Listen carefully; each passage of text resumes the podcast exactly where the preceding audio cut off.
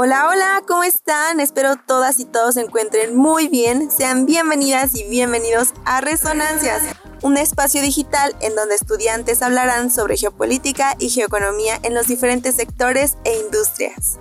El podcast es resultado de una colaboración entre el proyecto PAPIT IA 300-922 y el Observatorio Universitario de Negocios Internacionales de la UNAM en Escuriquilla. ¡Comenzamos!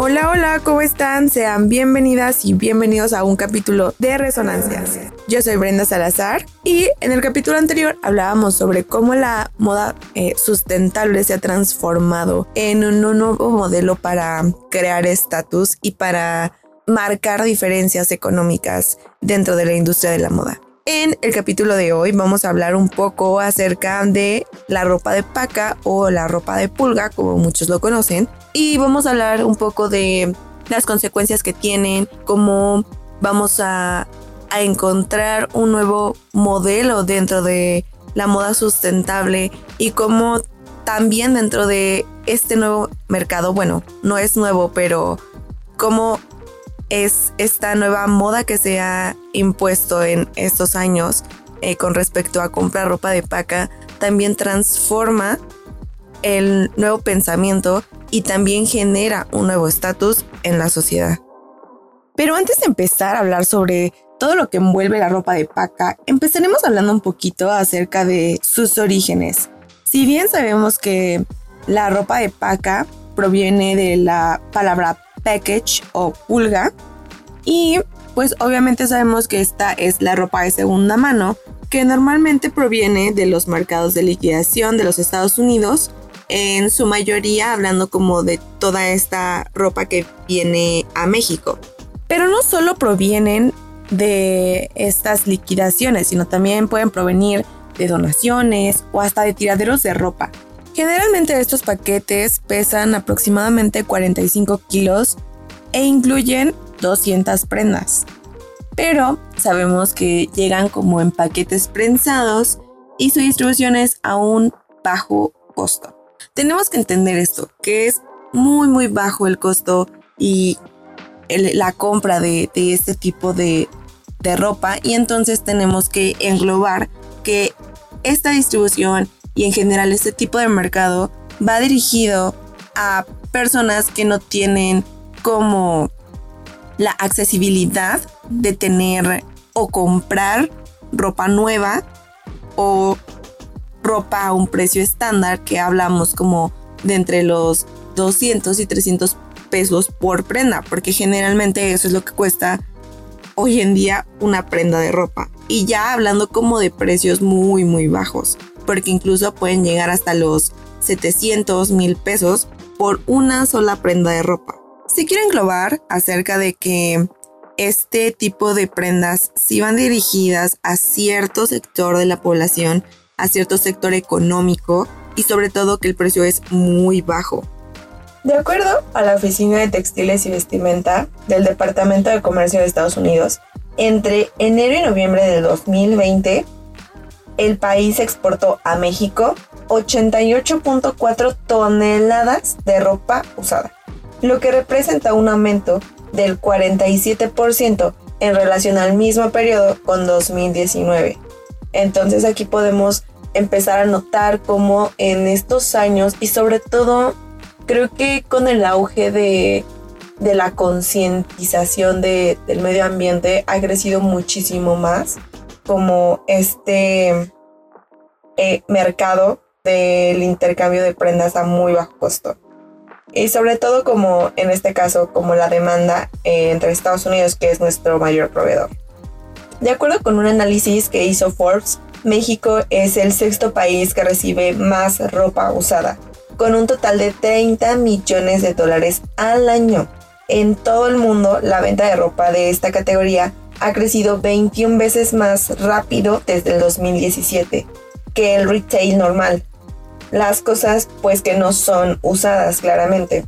Tan solo en Google Trends nos muestra que las búsquedas por ropa de segunda mano en México se han duplicado desde el 2004, con picos muy importantes a mitades del año pasado.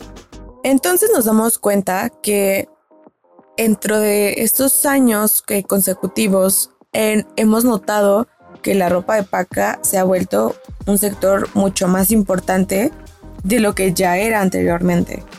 Sobre todo también con la digitalización, con estas campañas de concientización que se ha intentado eh, pues envolver en la sociedad y no solo en la mexicana, sino en general en el mundo. Y al mismo tiempo hablando como de la digitalización y como este auge que ha tenido todo el e-commerce, nos ha proveído eh, incluso aplicaciones en las que nos permiten vender ropa de segunda mano. Y claramente este es un paso no solo como, no sabría decir si es un, paso como a la gentrificación de, de la ropa de paca y el auge que ha tenido, o al mismo tiempo podría ser un nuevo modelo y una revolución dentro de este comercio. Pero sobre todo creo que eh, en general, eh, desde mi perspectiva, me causa un conflicto porque sabemos que este tipo de ropa va dirigida a sectores muy pobres, que generalmente no tienen estos accesos digitales. Entonces, hablando un poquito más acerca de cómo se han creado incluso aplicaciones como GoTrendier, que es una aplicación mexicana para vender y comprar ropa, zapatos y accesorios de doble uso, eh, tenemos que tener en cuenta que esta aplicación posiblemente no iba dirigida justamente al sector de la población a la que va dirigida eh, la ropa de paca o la ropa de segunda mano. Pero sí tenemos que ver, o bueno, este tipo de aplicaciones sí nos da eh, estos matices y, estadísticas para ver qué tanta importancia ha tenido y se está trans, más bien, se está transformando y tiene en esta actualidad la, ropa de segunda mano, porque se ha registrado un incremento del 40% de ventas durante la pandemia, contrario al declive del 60% en el retail normal. Dentro de la aplicación, entonces tenemos que darnos cuenta que ya no es, o más bien ya no se está considerando la ropa de segunda mano como sujeto a, a que se compre solo para personas pobres y que no tienen estos accesos, sino ya está tomando una fuerza muy importante en general en el sector económico de la industria textil. Aunque la importación de este tipo de ropa no está aprobado por la Comisión Federal de Protección contra el Riesgo Sanitario, COFREPRIS en México, la distribución de este tipo de prendas ya no solo se realiza sobre ruedas, es decir, en los famosos tianguis o mercados que generalmente hay en, en las colonias y en general como pues en ciertos sectores, ¿no? Sino también se ha ido como dentro del proceso de digitalización a basarse en línea en las redes sociales, generalmente en Facebook. A pesar de este incremento económico, tenemos que resaltar que esta práctica se considera ilegal y es muy difícil cuantificar como las pérdidas que representan en este tipo de mercado para la industria formal de la ropa en México. En 2018, Samuel Ejersevich Salnikov, expresidente de la Cámara Nacional de la Industria del Vestido, Canaide, aseguró que el mayor obstáculo para la industria textil mexicana es la competencia ilegal que constituye la importancia y venta en la vía pública, lo que hablábamos como de esta ropa de paca en los mercados y los tianguis, ya que esta ropa eh, entra a México con preferencias arancelarias bajo el concepto de trapo mutilado o roto, entonces, sí hay una preferencia para que este tipo de prendas entren a México y es precisamente este tipo de ventajas las que hace que tengan un costo muy muy bajo. Daniel Pichardo del Centro Ecológico Kamikatsu, ubicado en la Ciudad de México, asegura que este tipo de comportamiento ha sido impulsado por la conciencia ambiental. A pesar de que este sí es un beneficio al medio ambiente, en México, la ropa de paca suele ser introducida de forma ilegal, debido a que las leyes sanitarias del país lo prohíben. Pues mm, sabemos que no se cuenta con regulaciones de limpieza y que el uso de este tipo de prendas puede causar enfermedades e infecciones claramente si no se desinfectan de una manera correcta. La COFEPRIS ha indicado que existe una variedad considerable de infecciones, alergias y enfermedades contagiosas por el contacto de ropa contaminada por parásitos como los piojos, las pulgas, los ácaros, las chinches y las garrapatas. Eh, eh, dentro de esto tenemos que aclarar que pues eh, es claro que ese tipo de ropa al venir en un volumen muy grande, al venir de sitios que que realmente no sabemos si realmente les han dado como la limpieza correspondiente. Eh, puede existir que, que se desarrollen este tipo de parásitos. Sin embargo, eh, Diana Castillo Martínez, que es una médica del Hospital General de la Zona A Tosa de Troncoso del Instituto Mexicano del Seguro Social, eh, ha indicado algunas recomendaciones cuando compramos ropa de paca específicamente cuando se compra como camisas, blusas, chamarras o calzado, ya que pues claramente es importante que al comprar este tipo de ropa se desinfecte y pues obviamente para que cuando uno las use no pongamos en riesgo nuestra salud. Entonces dentro de estas eh, recomendaciones en el sentido vamos a clasificarlas como por eh, tipo de, de prenda. Cuando nosotros lleguemos a comprar suéteres o chamarras, una manera para desinfectarlo es colocarlo en una bolsa de plástico bien sellada durante tres días. Así cualquier piojo o ácaro morirá. Y después lavarla como normalmente pues lo haríamos. Ahora bien, cuando nosotros hablamos como de el calzado, lo primero que tenemos que hacer es seguir el proceso como si lo hiciéramos con las chamarras. Lo ponemos en una bolsa de plástico, lo sellamos durante tres días y después lo vamos a dejar expuesto al sol solamente un rato. Yo creo que con un par de horas será suficiente. Y obviamente si es necesario, pues se lava con cierta delicadeza o como lavaríamos pues nuestros zapatos. En el punto de las camisas, blusas y pantalones, si no representan eh, un daño para la prenda, podríamos remojarlas con cloro o algún desinfectante y después lavarla con agua y jabón. Así dejamos las prendas que se sequen al aire libre y pues obviamente eh, ya quedarían como desinfectadas en este sentido. Entonces, tenemos que tomar en cuenta pues estas eh, recomendaciones al momento de, desinfectar pues nuestras prendas de ropa.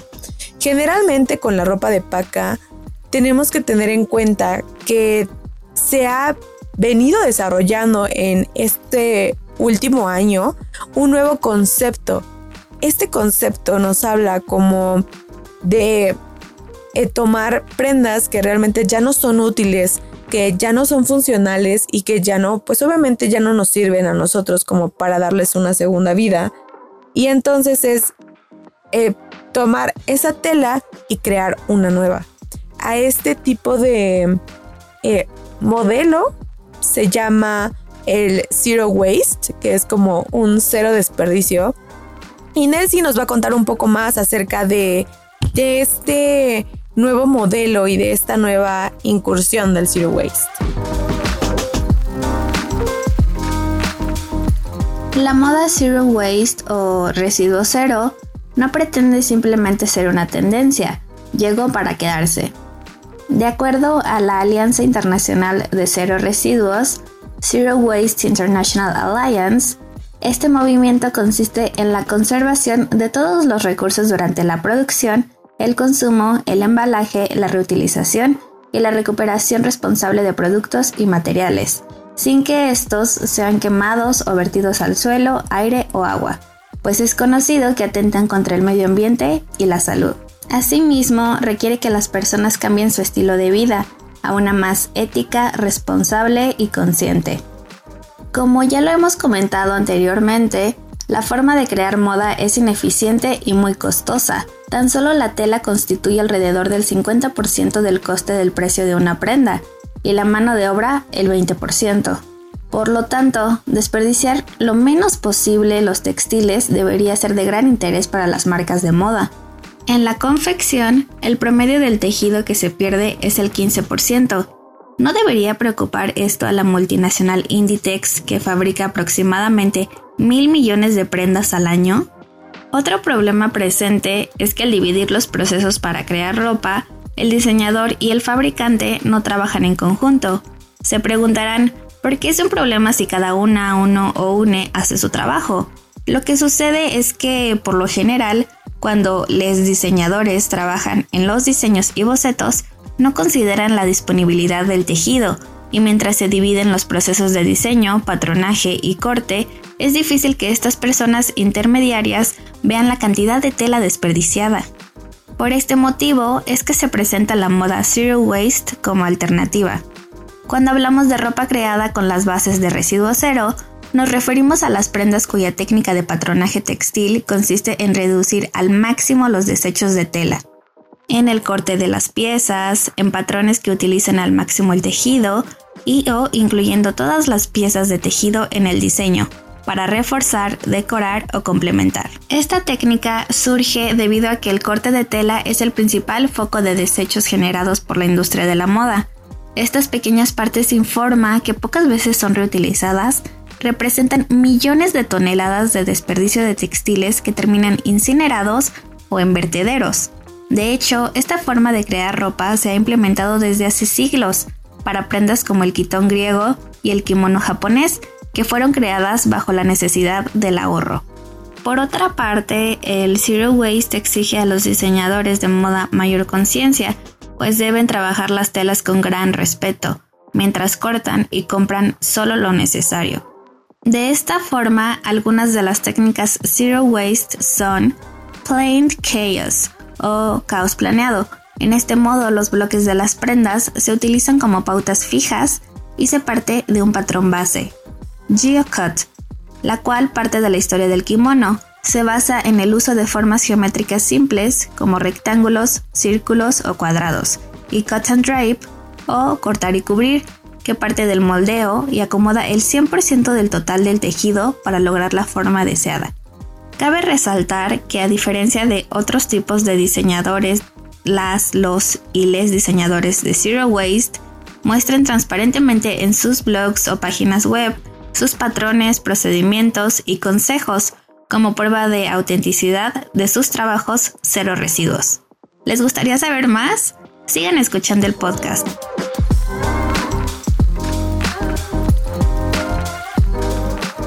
A pesar que durante todo este capítulo hemos recalcado eh, ciertas eh, desventajas, creo que el comenzar como con lo que envuelve la moda Zero Waste, como lo comentaba Nancy, creo que es una parte de demostrarle en general a las personas que la ropa de paca tiene muchísimas ventajas.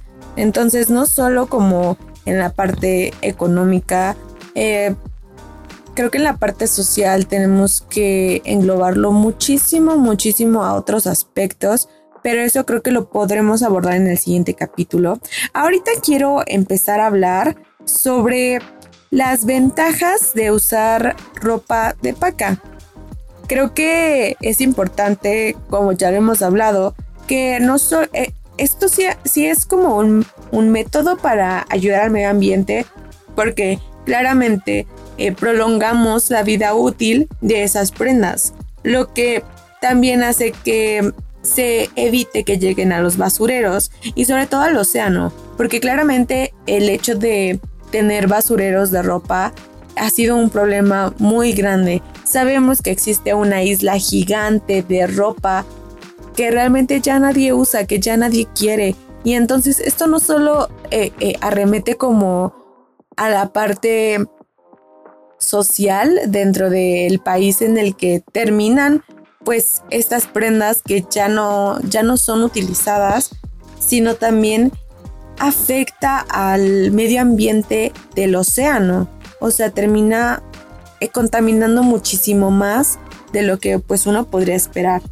Entonces, cuando nosotros eh, usamos o compramos ropa de paca, lo que hacemos es eh, reducir la compra de ropa recién manufacturada, porque sabemos que el consumo de la ropa en general eh, cuando empieza su proceso, pues es súper contaminante. Sabemos que todo el proceso es algo que... Mm, ya sabemos que la industria de la moda es de las más contaminantes del mundo, pero creo que el hecho de poder darle otra vida útil a estas prendas nos ayuda a que se reduzca el proceso y entonces pues deje no de contaminar, pero sí de contaminar un poco menos. Creo que para hacer sostenible la industria de la moda, la única solución es acabar con la cultura del desperdicio.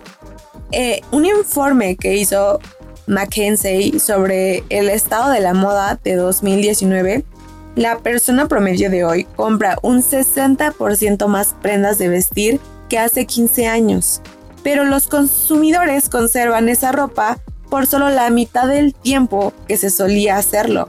Entonces, entonces compramos más y lo utilizamos menos. Una encuesta que se realizó en Gran Bretaña descubrió que una de cada tres mujeres jóvenes considera la ropa vieja después de usarla una o dos veces. Entonces, dentro de todo este concepto de la moda, de todo el consumismo que hemos creado, estamos desperdiciando las prendas. Claramente una prenda que se utiliza una, dos o tres veces no es vieja, necesita ser considerarse vieja cuando realmente ya llevas más de la vida útil de esa prenda. Entonces, creo que esta nueva ideología que se ha creado dentro de la industria de la moda y de las prendas de vestir, y en general creo que también la industria de la moda estas grandes empresas y estos conceptos de tener tendencias eh, de ciertos modelos de ropa o las colecciones de, de estaciones de año se van reduciendo cada vez más y es por eso que a cada rato el hecho de estar a la moda se vuelve ya un círculo vicioso porque compramos, compramos, compramos y al final muchas de esas prendas no las utilizamos. Entonces durante toda la temporada hemos hablado sobre que tenemos que tener una concientización interna como consumidores para poder exigir a las empresas que reduzcan su producción, porque realmente lo que está afectando es la sobreproducción de las prendas. Ahora, también con este eh, gran enfoque que se les ha dado a las redes sociales, nos damos cuenta que también hay un problema social dentro de este mismo concepto de la ropa. Porque considerar que una de cada siete personas considera mal visto ser fotografado con un atuendo dos veces nos está haciendo que tenemos que tener una amplia gama de prendas que posiblemente solo las vamos a usar una vez, pero porque socialmente está aceptado que tengas pues diferentes outfits, entonces nosotros dentro de la aceptación social empezamos a generar consumismo.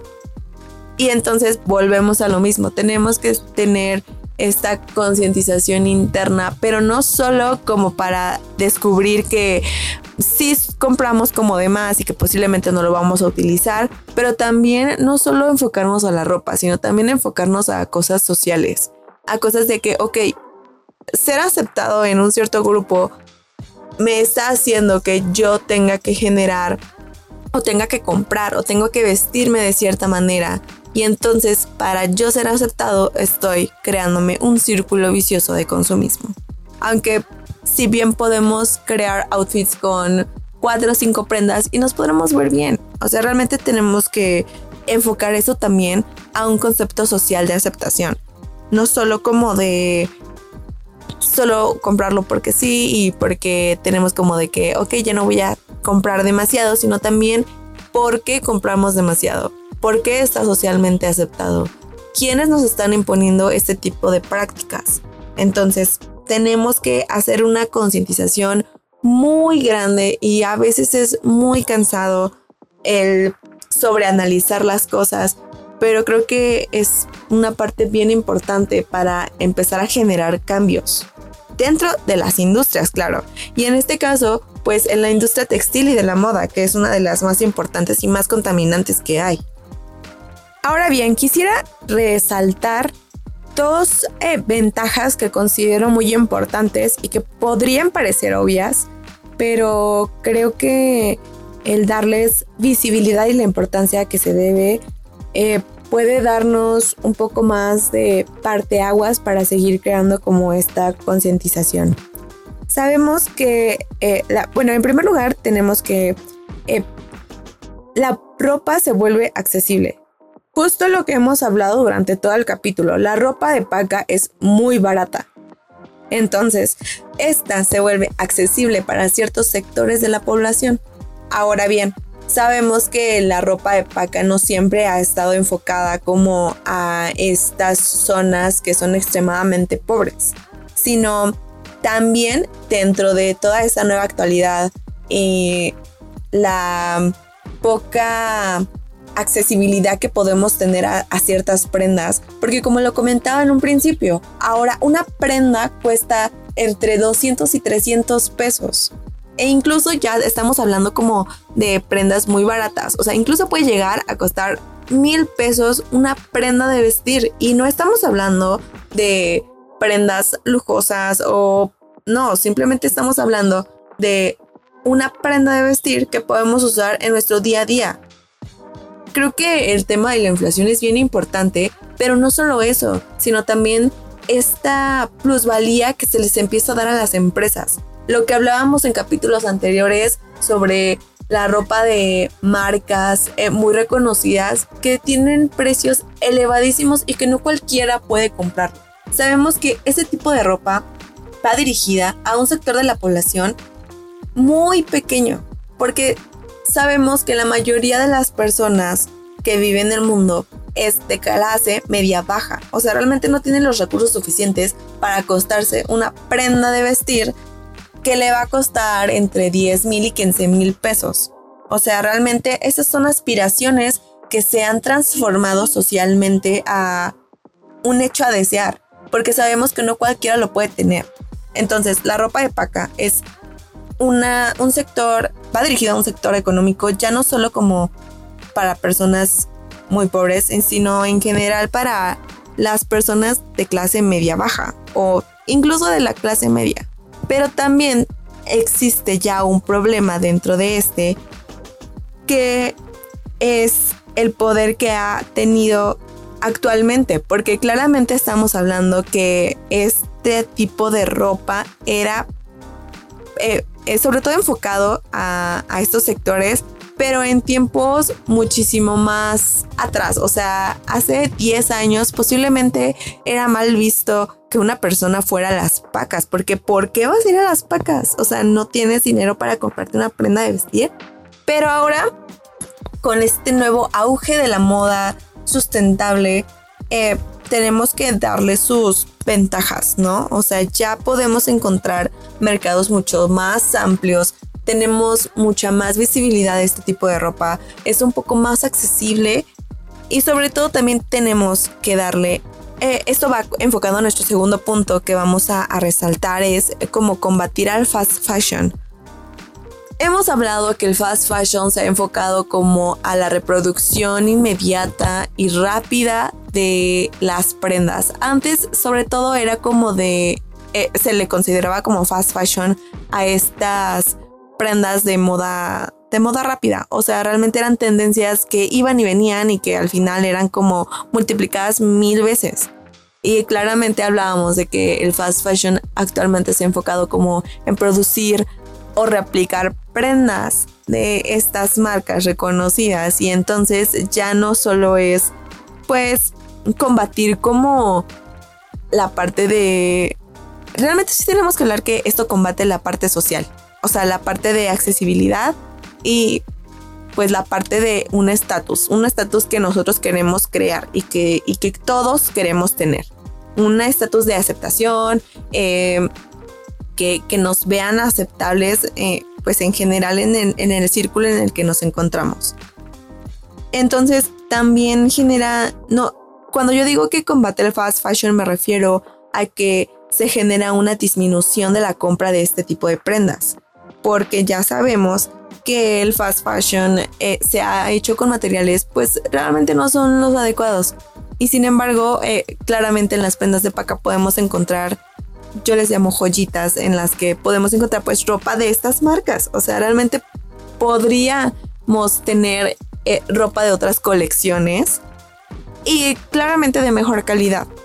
Entonces, realmente tenemos que tener esta concientización de que sí combatimos el fast fashion, pero también el fast fashion combate una parte social bien importante. Entonces, creo que la recomendación es no, no es la solución dejar de consumir este tipo de prendas. No, no es la solución porque al final todos somos seres que consumimos, sino más bien es regular nuestro consumo saber que realmente sí necesitamos y que sí lo, lo tenemos que tener porque es una necesidad básica o si realmente lo estoy comprando porque me gusta comprar y porque lo necesito, o sea, mi consciente social lo necesita. Entonces, dentro de la ropa de paca hay ha surgido muchas variantes. Al principio lo hablábamos como con el fast fashion que se ha convertido en eh, un, un lugar seguro para tener estatus y aceptación social y que además combate todos estos problemas que generan las grandes marcas y que claramente sí se convierte en un problema pues ecológico y del medio ambiente, pero justamente el, creo que la solución es regular el consumo mundial. Y desafortunadamente lo mismo que pasa con el fast fashion, pasa con la ropa de paca. Actualmente tiene un auge increíble y va, yo creo que va en aumento y creo que estamos como en la máxima expresión de lo que actualmente se considera moda con la ropa de paca. Pero desafortunadamente eh, sabemos que este tipo de ropa va enfocada a otro sector.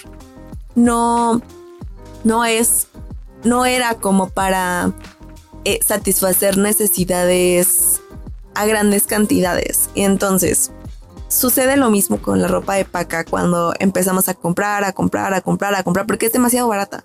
Es demasiado barata.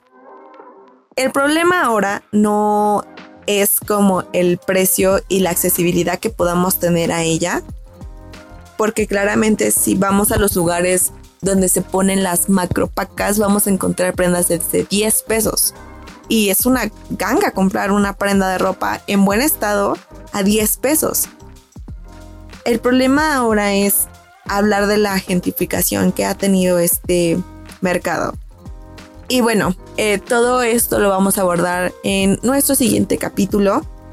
Vamos a hablar acerca de cómo ha surgido esta gentrificación en la ropa de paca, cómo desde ahora ya se ha vuelto mucho más caro e incluso se ha alzado a los estándares de tener una prenda nueva y creo que lo hemos hablado en otros capítulos y lo hemos mencionado, pero vamos a desarrollarlo un poco más en nuestro siguiente capítulo. Muchísimas gracias por haberse quedado con nosotros, conmigo, estar pues en estos capítulos escuchándonos. Les habla Brenda Salazar y esto fue Resonancias.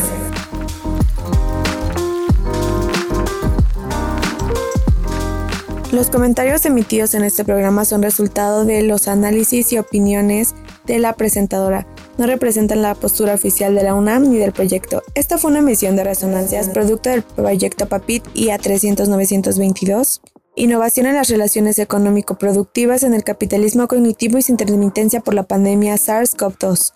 Responsable del proyecto, Abdiel Hernández Mendoza. Producción, Valerio Alvera Alvarado. Edición, Aaron Miguel Hernández Martínez. Guión Brenda Salazar Mendoza. Conducción Brenda Salazar Mendoza. Musicalización Jazz Abstract Beat de Coma Media. En la voz Brenda Salazar. Esto fue Resonancias.